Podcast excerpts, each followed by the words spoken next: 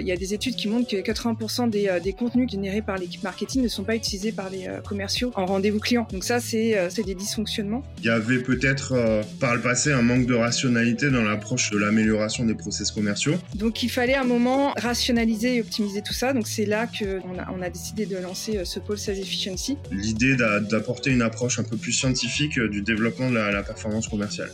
Il faut beaucoup aimer résoudre des problèmes puisque l'objectif c'est de déceler où il y a des problèmes et des choses qui ne fonctionnent pas et d'aller y apporter des solutions. Donc c'est savoir transcrire leurs problématiques business dans de l'enablement.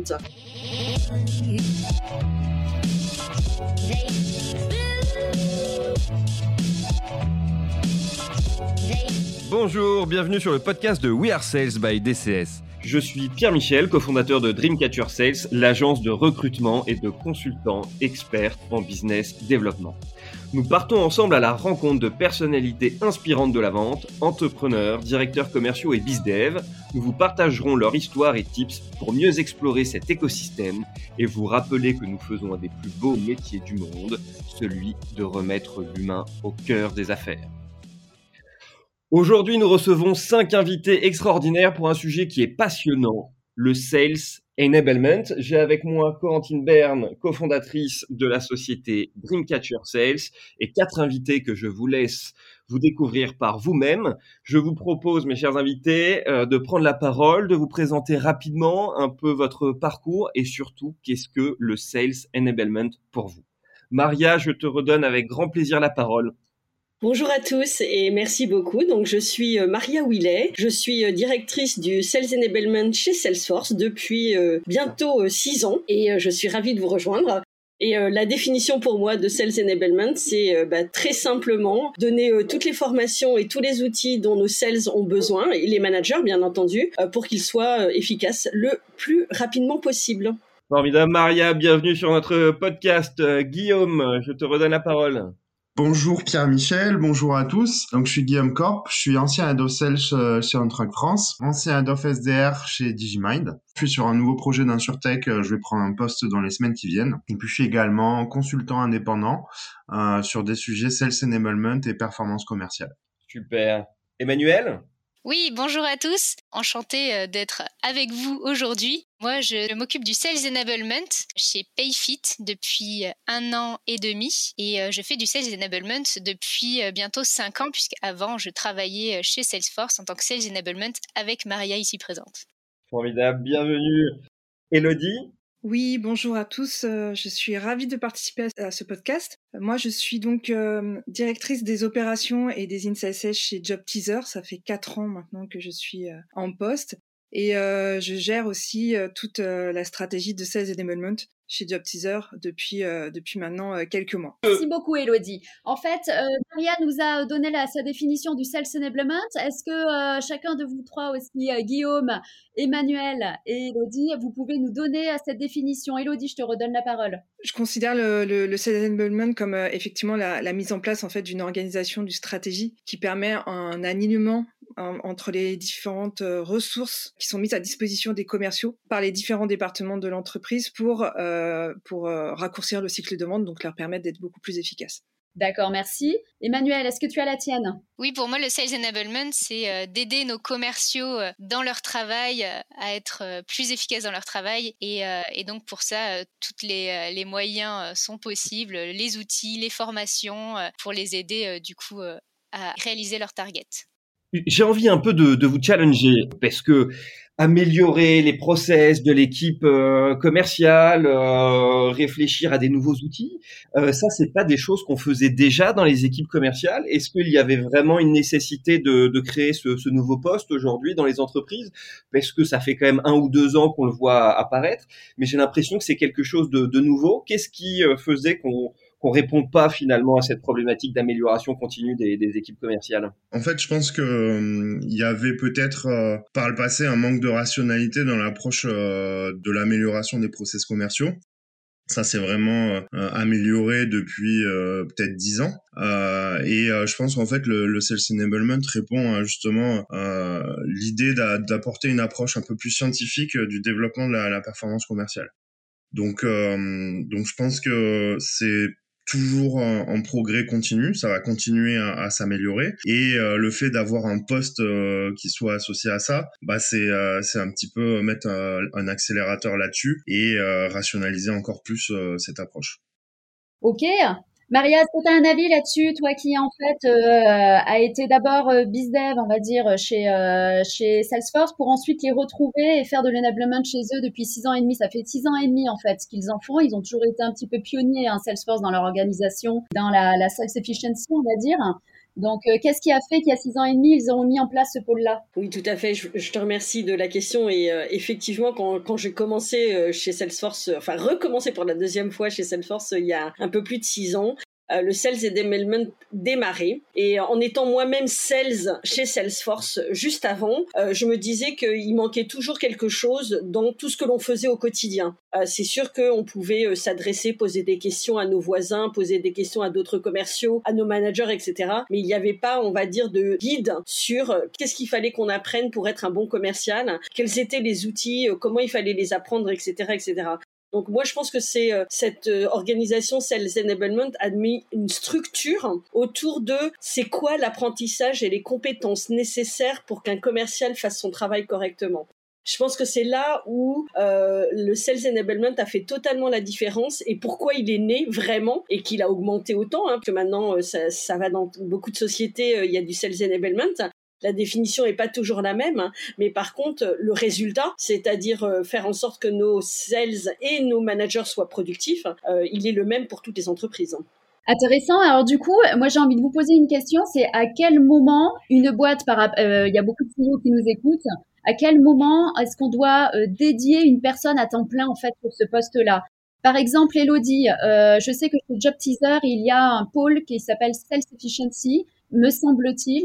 Et donc, euh, est-ce qu'il est apparu? Est-ce qu'il y a eu un, moment clé en fait dans le business euh, de Job Teaser? Oui, alors le moment clé, ça a été vraiment euh, quand on, a commencé à considérer notre organisation commerciale sous l'angle de la rentabilité et de la scalabilité, en fait. C'est-à-dire que quand on est dans un, je pense que quand on a, commence à avoir un funnel de vente qui se complexifie, surtout dans un contexte de croissance organisationnelle, on commence à avoir des, signaux hum, de, dysfonctionnement et de friction en interne et c'est compliqué en fait d'avoir un alignement qui soit euh, optimal entre les équipes. Je parle entre les équipes commerciales et les équipes marketing.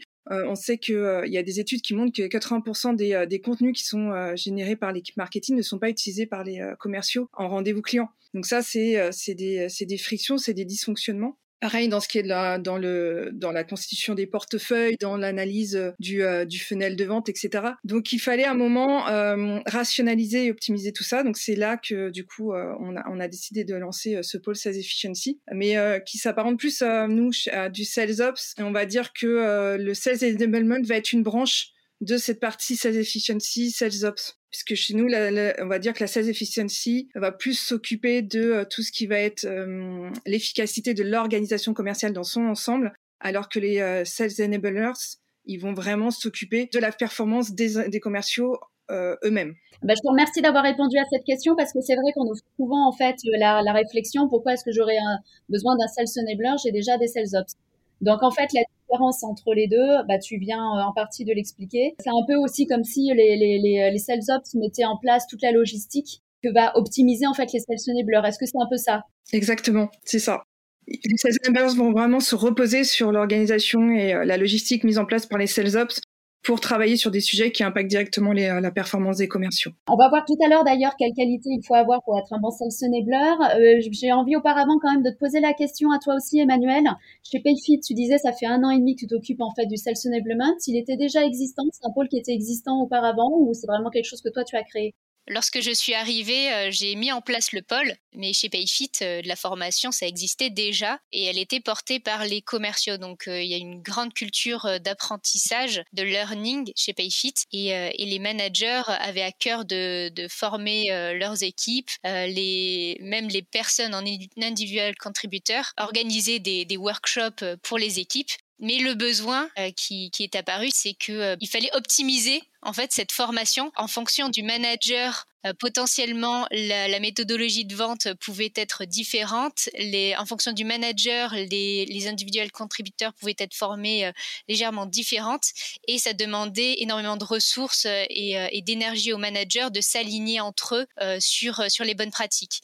Euh, et donc, ils avaient besoin de quelqu'un pour justement cette partie scalabilité de la méthode de vente, euh, des, des, process, des bonnes pratiques, euh, de la diffusion des bonnes pratiques au sein de l'ensemble de l'équipe commerciale.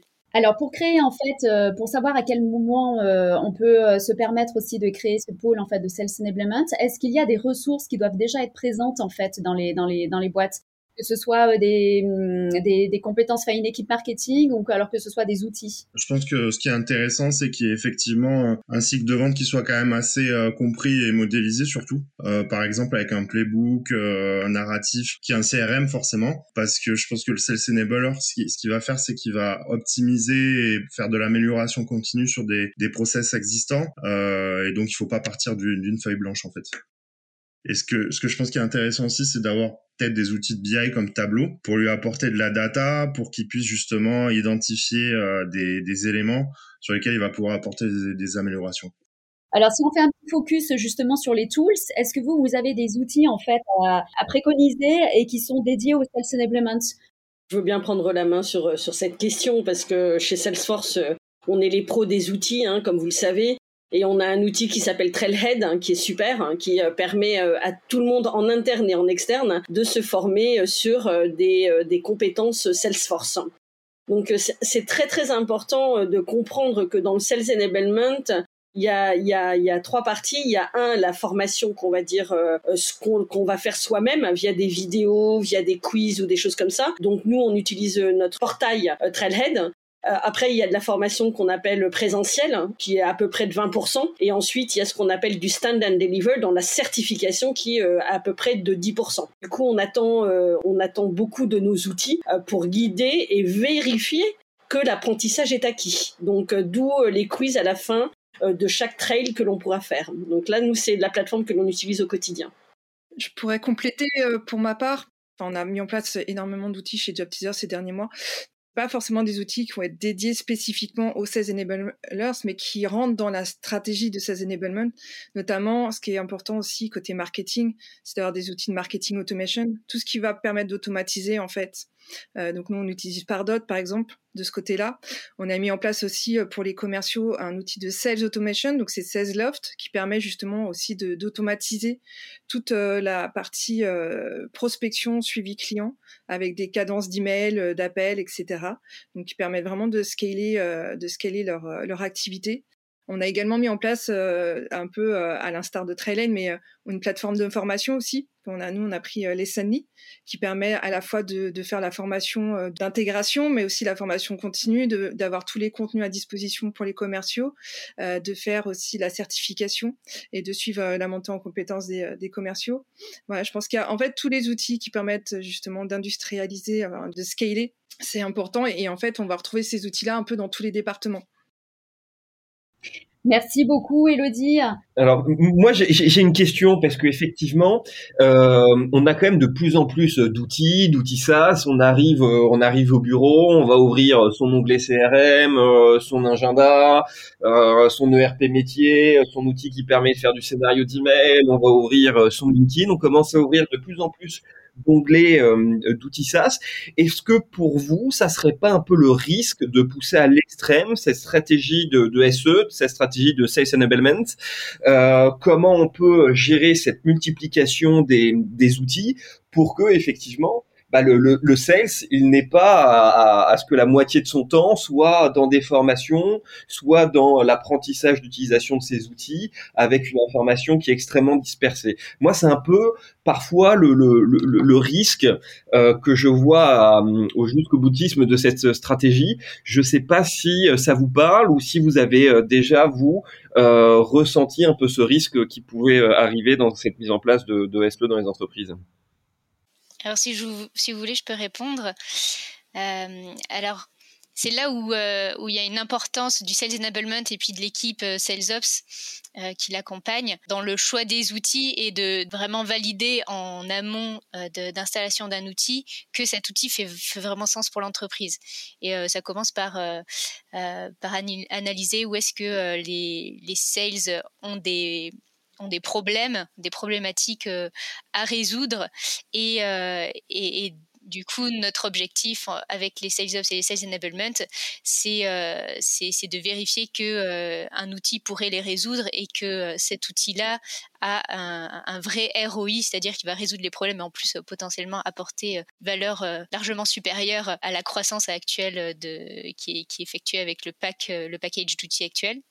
Et, et l'idée, c'est également de, de ne pas multiplier les outils, mais euh, de euh, plutôt les intégrer euh, et faire en sorte que lorsqu'on sélectionne un outil, il s'intègre vraiment dans le parcours du sales. Que ce soit pas forcément un nouvel, un nouvel onglet à ouvrir, mais que cet outil s'intègre par exemple dans le CRM, ou il s'intègre dans son outil de communication quotidien, je pense peut-être à Slack. Et donc là aussi, il y a, un enjeu de, de vérifier les API entre les outils et de vérifier que le parcours fasse sens pour le commercial. Merci beaucoup. Et euh, justement, ça me ça m'évoque en fait aussi une question, c'est comment vous mesurez vous l'impact euh, du, euh, du sales enablement dans chacune des structures que vous que vous accompagnez? Est-ce qu'il y a des KPI Ouais, moi j'utilise trois KPI principales. c'est l'augmentation de la taille du panier moyen. En gros, les sales, enfin souvent les startups quand elles démarrent vont aller sur de la vente euh, transactionnel parce que euh, c'est plus facile, parce que c'est là où, où on peut euh, facilement scaler, automatiser. Et du coup, je pense que sur le long terme, l'évolution des sales fait qu'on va automatiser de plus en plus la vente transactionnelle et on va de plus en plus se diriger vers de la vente plus stratégique, plus enterprise. Donc, voir si les sales progressent et augmentent leur panier moyen, c'est important. Aussi, ça va être la vélocité, c'est-à-dire euh, la vélocité à closer mes deals, mais la vélocité aussi entre chaque étape de, de mon funnel.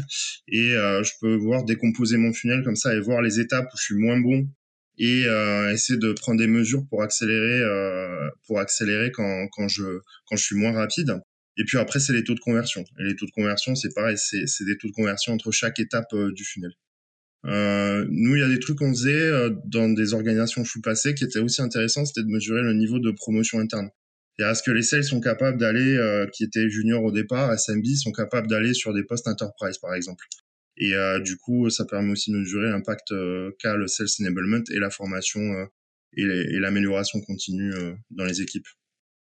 Pardon, je veux bien intervenir également euh, pour euh, essayer de, de, de, répondre à cette question parce que euh, je, moi je la trouve très intéressante, mais il y a deux parties qui sont importantes ici. C'est un, la partie qu'on appelle onboarding, donc l'arrivée des nouvelles personnes et comment on va mesurer qu'elles vont commencer à être de, enfin que les personnes vont commencer à être de bons vendeurs, d'accord? Et la deuxième partie que moi j'appelle l'ongoing, c'est une fois qu'on est en poste, effectivement, comment on, mesure euh, l'efficacité de tout le sales enablement que l'on peut mettre en place. Donc la partie onboarding, je vais dire c'est aussi basique que euh, le montant du pipeline et euh, la première vente que l'on va faire, d'accord? Après, je ne sais pas quelles sont euh, les, mesures sur le marché. je pense qu'il faut entre 6, à 9 mois pour que vraiment un sales soit, on va dire, à 100%, pour, à 100 productif, hein, d'accord? Donc après, ça dépend des entreprises, ça dépend des produits, ça dépend de la complexité. Il y a plein de choses qui rentrent en ligne de compte. Hein. La deuxième partie, c'est l'ongoing. Et là, ça devient un peu plus plus compliqué parce qu'en fait, mis à part euh, un sales, mis à part mesurer euh, bah, les ventes qu'il fait et le pipeline qu'il génère, il n'y a pas vraiment euh, beaucoup d'autres mesures que l'on veut avoir.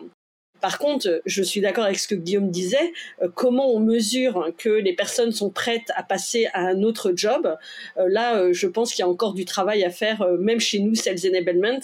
Et c'est pour ça qu'il faut travailler avec SalesOps, puisque SalesOps, ça, dont on fait partie, euh, bah, nous aide aussi avec la stratégie et, euh, et, la stratégie des sales et la stratégie d'entreprise euh, qui permet de savoir qu'est-ce qu'on doit mettre en place pour mesurer l'efficacité de tout ce que l'on fait. Donc c'est pas toujours très simple, mais on essaie de le faire autant que l'on peut. Et est-ce que vous avez des données du marché en tête hein? Parce que moi, euh, j'ai pu lire par exemple que ça pouvait améliorer jusqu'à, euh, enfin, ça pouvait augmenter le chiffre d'affaires de 15%, l'impact du sales enablement. Quand on fait plusieurs millions en chiffre d'affaires, bah, ça peut être vite intéressant. Euh, il y a aussi un chiffre que j'ai vu aussi de la part d'un cabinet, c'était plus 27% de sales qui atteignent leur target régulièrement. Est-ce que vous, de votre côté, vous avez des données en fait à nous donner? Ou en tout cas, est-ce que vous avez remarqué cette augmentation de chiffre d'affaires ou de l'amélioration euh, de la gestion de votre personnel, notamment au niveau de votre turnover, grâce à, la stratégie de, SE que vous avez mise en place? Euh, Moi, je l'ai remarqué euh, quand j'étais sur un poste de Head of SDR. Le fait d'avoir travaillé, d'avoir mis en place avec l'équipe aussi, le directeur pre-sales, des workshops sur les équipes pour qu'ils apprennent à être plus valeur dans l'envente et sur les SDR pour qu'ils ils appuient plus leur découverte, etc. On a eu en fait un panier moyen qui a augmenté. Il a quasiment doublé même. Ça a pris du temps, mais euh, au bout de 18 mois, c'est quelque chose qu'on a pu mesurer. Ouais. Alors, j'ai pas vraiment de données de savoir est-ce que euh, le, sales enablement euh, a fait augmenter le chiffre d'affaires de l'entreprise. En plus, il y a le Covid qui est passé par là et son impact. mais par contre, la, première des choses, ça a été de, comprendre si les commerciaux à travers la formation euh, effectuée par le Sales Enablement, euh, est-ce que eux ont le sentiment d'avoir gagné en compétences, d'avoir gagné en, best practice et ça, on, le mesure à travers les questionnaires de, satisfaction sur lesquels on a eu beaucoup de, de résultats positifs, notamment par exemple l'onboarding qu'on a lancé en début janvier. Euh, on a relancé un tout nouveau format d'onboarding qui, euh, qui a une satisfaction euh, à 5 sur 5 à chaque fois et nos directeurs commerciaux qui nous disent qu'ils voient la différence dans le messaging des, de, leurs nouveaux arrivants. Sur la partie mesure de chiffrer et, d'avoir des, des, KPI liés à l'enablement, c'est un travail qu'on est en train d'effectuer. Donc, j'ai pas encore les résultats, mais par contre, euh, je peux vous donner la méthode qu'on est en train de mettre en place. C'est que euh, on définit les piliers sur lesquels l'enablement peut jouer. Donc, les piliers, ça va être la productivité, la sales intelligence, le, le pipe management et à la fin, les résultats du commercial. Et en fait, ces piliers, nous permettent d'analyser quels sont les, indicateurs sur lesquels on peut avoir de l'action, c'est-à-dire voilà le nombre d'activités, euh, le nombre de, de, de, tâches overdue, euh, le, le nombre de calls, etc., etc. Plein d'indicateurs qui nous permettent euh, de voir s'il y a une différence entre les individuels contributeurs et, euh, et en fonction de, de cette analyse, euh, de pouvoir générer derrière des programmes de formation et, et d'analyser s'il y a un impact sur ces indicateurs actionnables. Et c'est là où on va pouvoir se dire que nos actions et nos formations ont de l'impact sur les sales. D'accord, merci Emmanuel. Justement, est-ce que vous avez aussi des, des euh, chacun des actions euh, que vous avez mis en place euh, de Sales Enablement qui ont vraiment réussi? Vous avez pu en fait constater cette. donc là, tu me parlais en fait de, de, de. Elodie, Maria, Guillaume, est-ce que vous avez un exemple aussi concret en tête? Nous, en fait, on a profité un petit peu de justement de, de la crise du Covid et du contexte économique qui concrètement a impacté hein, toute la partie newbies de notre activité. Et en fait, on, s'est dit que c'était justement la bonne période pour se poser sur ces questions-là. Et euh, sur toute la partie newbies, on a décidé de construire tout un funnel en se reposant sur la stratégie de cet enablement.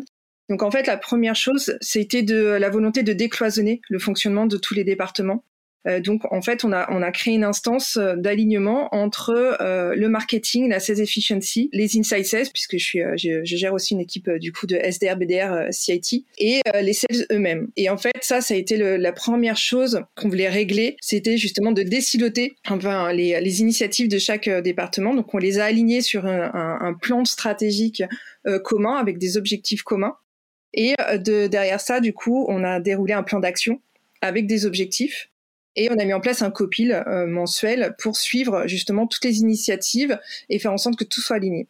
Et on a déjà des impacts qui sont assez significatifs, alors qui ne sont pas encore mesurés par des KPIs, mais qui sont assez subjectifs et euh, qu'on voit euh, même euh, tous les jours, on a des remontées des commerciaux et des inside sales, qui est qu'aujourd'hui, du coup, on a réussi à trouver un système où les, euh, les, contenus du marketing sont hyper pertinents et sont utilisés au quotidien par les commerciaux. On a mis en place des outils, des systèmes aussi qui sont utilisés au quotidien, qui sont impactants dans l'activité et qui permettent déjà euh, de, de, voir à quel point ça peut euh, réduire le cycle de vente ou réduire la vélocité des étapes du funnel de vente.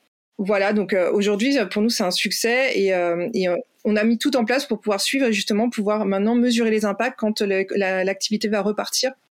Et c'est là qu'on va pouvoir voir les KPIs qui suivent. Ok, merci Elodie. Guillaume, tu as un succès que tu voudrais partager aussi? Dans les, dans les structures où, je suis passé, qui, qui, sont des structures assez petites, on n'a pas de pôle Sales Enablement dédié. Du coup, on a fait appel à des, des, consultants extérieurs. Dans une des structures où je suis passé, ben, en fait, il y a un consultant extérieur qui nous a euh, mis une action en place parce qu'on perdait des, des appels d'offres et euh, on avait vraiment un, taux assez bas. Euh, L'opération a été un succès parce que, disons qu'il a, il a fait un travail préalable, il a fait une dizaine d'entretiens avant de monter son programme de formation avec différents sales et managers de, de la boîte. Et ensuite, il a suivi, c'est-à-dire qu'il est monté sur euh, des appels d'offres avec des sales euh, pour vérifier un petit peu que les méthodos étaient bien appliqués euh, il a fait des bilans avec eux, etc., etc. Et ça a plutôt été un succès. Et à contrario, dans une autre structure où je suis passé, euh, bah, on a fait appel à une société parce que on trouvait que voilà, on était trop transactionnel et on n'arrivait pas à monter notre panier moyen et être plus vente valeur on a eu des consultants qui sont venus, ils ont fait un training euh, top-down, ils se sont pas intéressés à ce qu'on faisait déjà. Euh, et puis il y a eu aucun suivi derrière et là bah, rien n'a été appliqué en fait. Donc euh, je pense que c'est deux exemples quand on fait appel à, des consultants extérieurs de ce qu'il faut faire et pas faire. Et comme quoi il faut il faut faire avec les ressources déjà existantes. En matière de ressources, il y a aussi quelque chose qui est intéressant, c'est euh, le, le, contenu marketing. Comment est-ce que les commerciaux pourraient utiliser ces contenus marketing pour, pour gagner encore en productivité? Ouais, euh, quand euh, je m'occupais des SDR chez, chez Digimind, ce qu'on faisait, c'est que alors on avait un service marketing qui, qui produisait beaucoup de, de livres blancs, de, de webinars, etc. Et à chaque fois qu'il y avait un nouveau euh, livre blanc euh, qui était sorti, donc un membre de l'équipe le lisait, faisait une synthèse, la présentait aux autres et on, on essayait d'extraire les insights du livre blanc qu'on allait pouvoir utiliser dans nos pitchs commerciaux. Préalablement, le market aussi présentait le, son contenu à tous les sales. Et ensuite, euh, un membre de mon équipe présentait euh, à nouveau euh, les insights vraiment clés qui pouvaient être réutilisés, réutilisés dans les dans les dans les conversations commerciales, dans les présentations, etc. Puis bien sûr, le, contenu il doit être aussi utilisé pour nurturer les leads sur lesquels on peut pas engager un cycle de vente immédiatement. Merci Guillaume. Maria, Elodie, Manuel, vous avez un, exemple, une base à faire partager? Ben moi, je peux partager un exemple qui, euh, qui lie un petit peu la question d'avant euh, sur euh, un exemple d'action qui a réussi avec le marketing, puisqu'en fait, nous, on adore travailler avec le marketing. Hein, ils sont apporteurs de contenu et, et de formation qui peut beaucoup aider les commerciaux. Et euh, je me souviens qu'il y a quelques années, on a mis en place, euh, on va dire, une, une, une, formation spécifique pour tout ce qui était customer story, enfin les histoires clients, parce qu'en fait, on peut parler euh, correctement de, de nos outils, euh, on peut parler des solutions, mais donner des vrais exemples qui euh, illustrent l'usage au quotidien d'un outil, c'était beaucoup plus percutant pour les commerciaux. Donc du coup, nous, on a beaucoup travaillé avec avec le, le marketing, où là, ils nous ont mis en place des plateformes euh, bah, de d'enregistrement euh, de d'histoires clients euh, qu'ils ont donc ils nous ont créé le framework euh, et du coup, bah, ils ont formé ensuite les commerciaux. Enfin, on les a, on a fait une espèce de petite compétition avec tous les commerciaux euh, pour garder euh, ensuite les meilleures histoires clients que les que les commerciaux les nouveaux commerciaux qui arrivent peuvent se passer en se disant bah tiens je sais pas ce que ce que Salesforce fait chez ce client bah voilà je vais écouter cette petite vidéo alors bien sûr, ce sont des choses internes, hein, puisqu'il peut y avoir des informations qui sont euh, purement, euh, euh, on va dire, cycle de vente, hein, mais mais ça va, ça donne de la matière et du coup, le travail avec le marketing a été très très puissant pour pouvoir mettre en place cette plateforme d'enregistrement d'histoire client.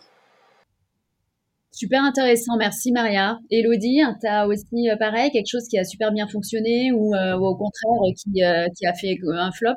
On, travaille énormément avec le, marketing, euh, notamment le marketing automation et tout ce qui vient de l'inbound marketing est un, très gros levier de croissance chez nous. Donc, euh, en fait, ce qui fonctionne très bien, c'est euh, le fait que les contenus soient adaptés. Aujourd'hui, on est dans une société où le parcours d'achat s'est complexifié.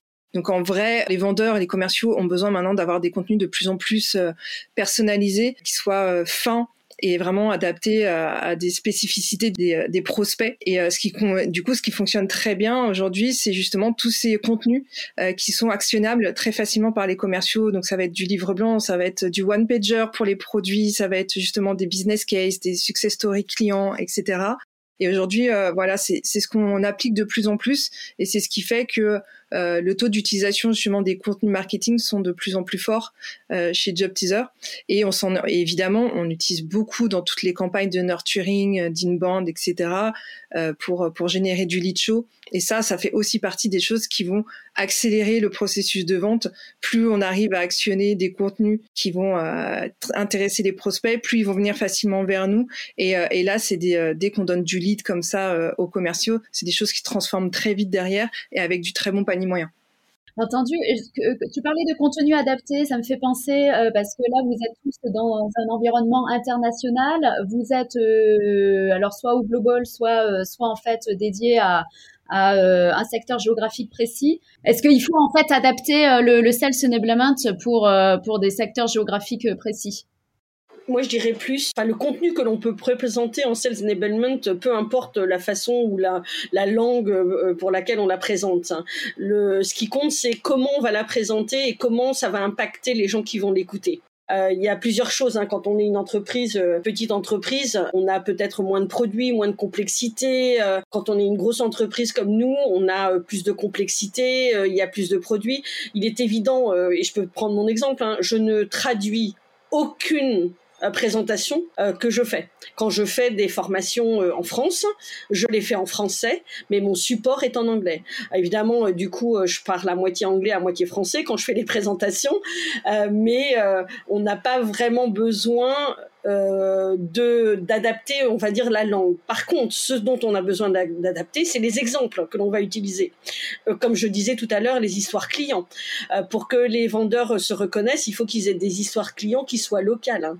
Euh, mais également l'industrie. Les industries, même si euh, au niveau global, on a des industries euh, qui s'appellent le manufacturing. Est-ce que le manufacturing, c'est la même chose en France que ça l'est aux US Peut-être, peut-être pas. Donc adapter vraiment sur la partie industrie et sur la partie compétences et marché local sur lequel on travaille. Hein. Et les histoires clients qui est très très important. Merci beaucoup, Maria. Je voudrais juste revenir un petit peu en arrière là, sur l'histoire de Guillaume, quand vous avez fait appel en fait à un cabinet euh, de consultants. Ça a forcément bien marché d'ailleurs le training sur, euh, le, sur une stratégie top-down, si je me souviens bien. Euh, ça me fait poser la question est-ce qu'on peut externaliser le sales enablement? Ça a été ça a été dit, on peut l'externaliser. Personnellement, je pense pas que ça soit la meilleure chose à faire. Pour moi, pour qu'une stratégie de sales enablement soit réussie, il faut qu'elle repose sur la connaissance parfaite de l'ADN interne enfin de l'écosystème interne et externe de l'entreprise.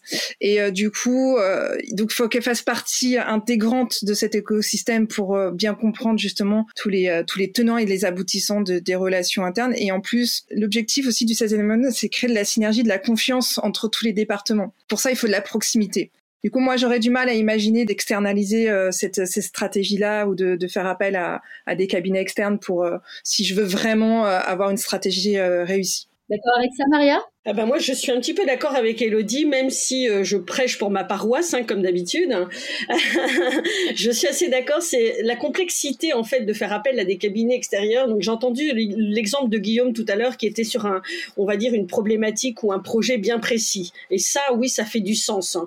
Par contre, euh, le faire pour l'interne, si on n'a pas la compréhension du cycle de vente et si on n'a pas la compréhension de nos process de vente, euh, c'est compliqué de demander à quelqu'un de extérieur de faire une formation sur comment on vend chez Salesforce.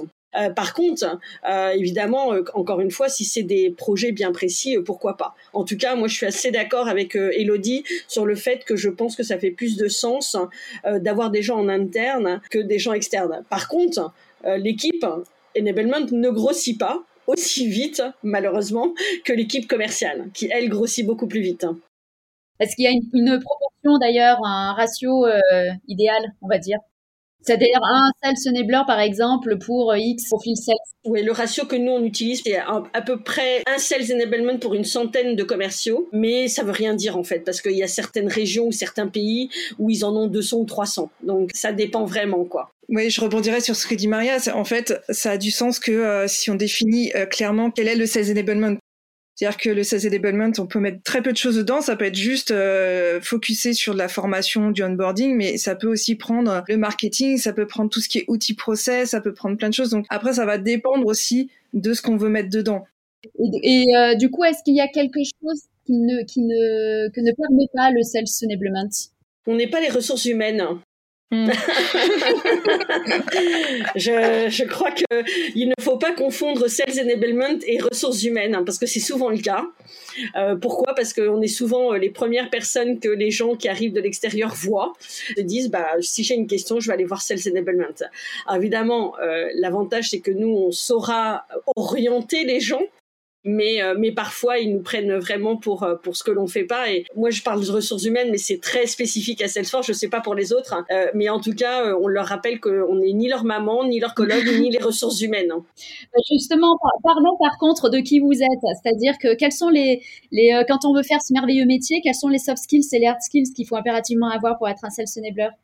Je pense qu'il faut commencer par aimer les gens en fait, parce qu'on passe beaucoup de temps euh, avec les commerciaux et, pas uniquement avec l'écosystème qui gravite autour des commerciaux. Donc il faut avoir envie euh, que tout le monde fonctionne bien ensemble et d'optimiser euh, le fonctionnement entre les gens, mais ça commence euh, par l'humain. C'est l'une des premières choses. Et ensuite, avoir des compétences euh, de communication, euh, de formation, de, coordination entre les équipes. Si on fonctionne par projet, il faut avoir des capacités de, management de projet. Il faut beaucoup aimer résoudre des problèmes, puisque l'objectif, c'est de déceler où, où il y a des problématiques et des choses qui ne fonctionnent pas et d'aller y apporter des solutions. Merci beaucoup, Emmanuel. Guillaume, Maria, Elodie, ce serait intéressant que vous puissiez nous donner votre avis aussi. Moi, je suis un head of sales qui, qui malheureusement ne peut pas se reposer sur un, sales enabler, parce que euh, bon, je suis dans une petite structure et euh, en termes de, budget, pour le moment, c'est c'est pas possible. Et donc, du coup, ben, rendre les commerciaux plus capables euh, de faire leur métier, c'est mon boulot. Et pour ça, en fait, je pense qu'il faut savoir prendre de la hauteur, prendre du recul sur tout ce qui se passe, pour comprendre où est-ce que se situent les points de friction, où est-ce que euh, ça fonctionne pas et quelles améliorations on va apporter. Donc je pense que c'est une bonne capacité euh, analytique, euh, identifier les problèmes et avoir des idées pour les résoudre. Je pense que c'est bien d'avoir été sales pour les hard skills parce qu'on a géré soi-même des, des, cycles de vente. Et puis après, si c'est un sales enabler, un sales enabler qui prend un poste, là je pense qu'il faut aussi une bonne capacité à communiquer en interne les commerciaux, c'est des gens qui peuvent être assez indépendants et qui veulent gérer euh, leur business eux-mêmes, qui peuvent parfois ne pas tout remonter euh, au niveau des informations qu'ils ont à leur possession. Donc c'est une bonne capacité à communiquer en interne sur euh, le fait que ça va être un, un, partenariat avec eux, que ça va les faire progresser pour les faire adhérer aux différents projets qui sont, qui sont déployés. D'accord, merci Guillaume. Elodie? Oui, c'est ça. Hein. Euh, on privilégiera, on privilégiera les gens qui ont déjà eu une expérience hein, dans la vente ou la gestion des ventes ou euh, qui ont des, des antécédents dans tout ce qui va être ops, formation à la vente, marketing de produits, etc. Euh, et au-delà de ça, euh, effectivement, Emmanuel a raison. Il faut des gens qui soient euh, qui soient vraiment très très pédagogues, empathiques. Ils vont collaborer avec de nombreuses équipes et surtout de, des personnalités très différentes et des modes de communication très différents aussi. Donc pour moi, je pense que la clé, c'est vraiment d'avoir des gens qui soient capables d'être à la fois très consensuels et très assertifs aussi. Évidemment, être organisé et compétent dans tout ce qui va être gestion de projet. Je pense que c'est quelqu'un aussi qui doit savoir prioriser et déléguer parce que euh, les sales enablers sont pas forcément là pour produire hein, ou, euh, ou, faire eux-mêmes, ils sont là pour coordonner. Et donc effectivement une très bonne écoute, euh, très bonne communication et avoir une vision aussi, quelqu'un qui est capable d'avoir une vision stratégique 360. Et je réponds et je confirme ce que dit Guillaume aussi. évidemment, faut être beaucoup maîtrise driven, analytique, etc. Maria, est-ce que tu vois autre chose à rajouter? Euh, Je pense que tout le monde a dit beaucoup de choses, hein, le côté people, le côté relationnel, euh, comprendre et euh, connaître l'organisation. je rajouterai un truc, et j'ai entendu ce que Guillaume disait en disant, moi j'ai pas aujourd'hui de sales enabler dans mon, dans mon équipe. Il y a un truc que l'on oublie un petit peu, c'est que quand on fait du sales enablement, il faut penser au manager si on ne forme pas ou on ne coache pas les managers à bien enabler leurs leur sales, euh, ça va pas marcher non plus. Donc, euh, je pense que c'est important euh, d'y penser. Il y a une chose aussi qui est importante, et je rebondis sur ce que disaient Guillaume et Elodie, c'est les capacités de compréhension du business. Quand on va parler avec des managers commerciaux, ils vont pas nous dire bah moi je veux telle ou telle formation. Ils vont nous dire bah mes problématiques dans le business c'est ça ça et ça et ça et du coup euh, nous on va euh, transcrire leurs problématiques business dans de l'enablement.